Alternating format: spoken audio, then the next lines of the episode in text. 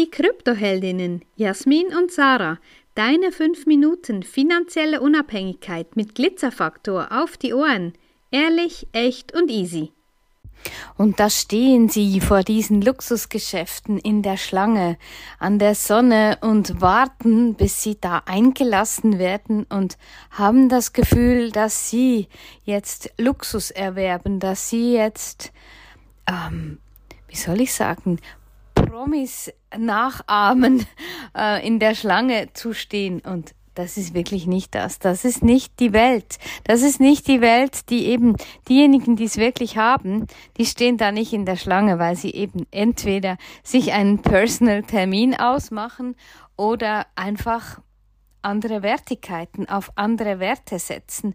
Und ja, das ist so, diejenigen, die das so zelebrieren und zur Schau stellen, sind eben meistens nicht die, die wirklich in, in Luxus, in Freiheit, in Unabhängigkeit leben, sondern diejenigen, die es eben noch zur Schau stellen müssen. Und ich finde das immer wieder so spannend. Ja, ich mag das auch ein bisschen. Ich mag das auch mal in einem so Geschäft ähm, bedient zu werden, aber ich würde mich nie über über Stunden quasi da anstellen. Das ist äh, das ist auch ganz anders möglich. Aber ich weiß, die die Bedienung, wenn die eins zu eins ist, quasi dir alles gezeigt wird.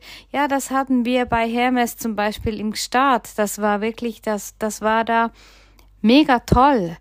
Die haben uns alles gezeigt, was wir sehen möchten. Aber einfach in den Großstädten, wo die Jungen, zum Teil eben die Jugendlichen da stundenlang anstehen und dann etwas kaufen, was kaum haben sie es zum Laden rausgetragen, schon 50 Prozent im mindestens an Wert verloren hat.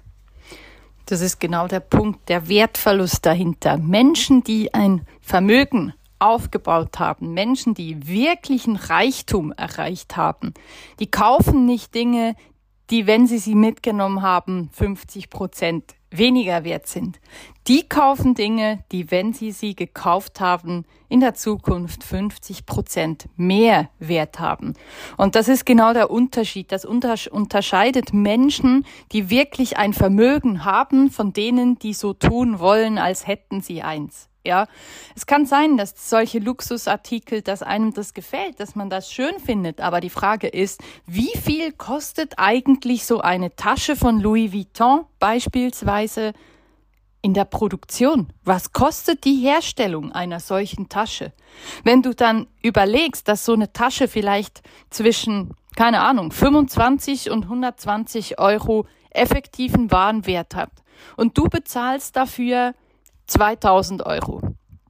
Kommst du dir da nicht ein bisschen veräppelt vor?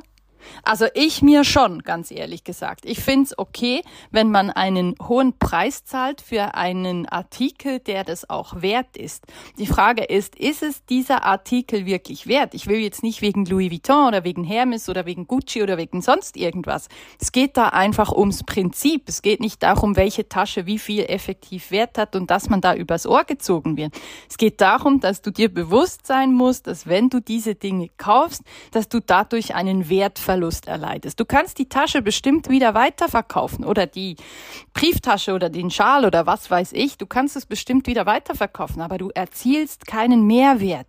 Und das ist genau auch das, was wir sagen. Kümmer dich darum, wenn du Geld hast, dann wirf es zum Fenster raus, damit es zur Tür wieder reinkommen kann. Alles andere ist einfach Ressourcenverschwendung.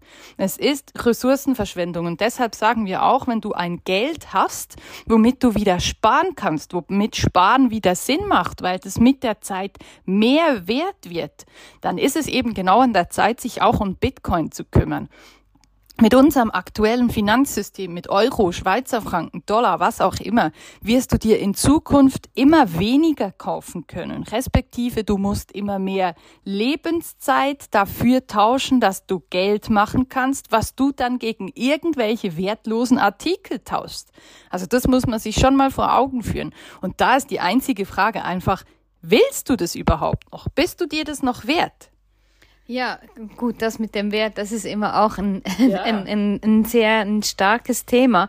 Aber einfach wirklich nur zum zu sagen, ich zum Beispiel, ich kaufe mir diese Dinge in den meisten Fällen ähm, Secondhand, weil eben da ist genau das der erste Wertverlust ist wie bei einem Auto auch. Ja, brauchst keinen Neuwagen zu kaufen, weil du dann in den ersten zwei Jahren so viele Abschreiber machst, dass einfach dass es sich einfach nicht mehr lohnt. Aber das ist genau diese Gedanken, die du dir machen sollst. Was hat für dich persönlich einen Wert und wie willst du dein Geld ausgeben? Wenn dir diese Folge gefallen hat, dann lass uns gerne ein Like da und empfehle uns weiter. Danke fürs Zuhören und stay Bitcoin.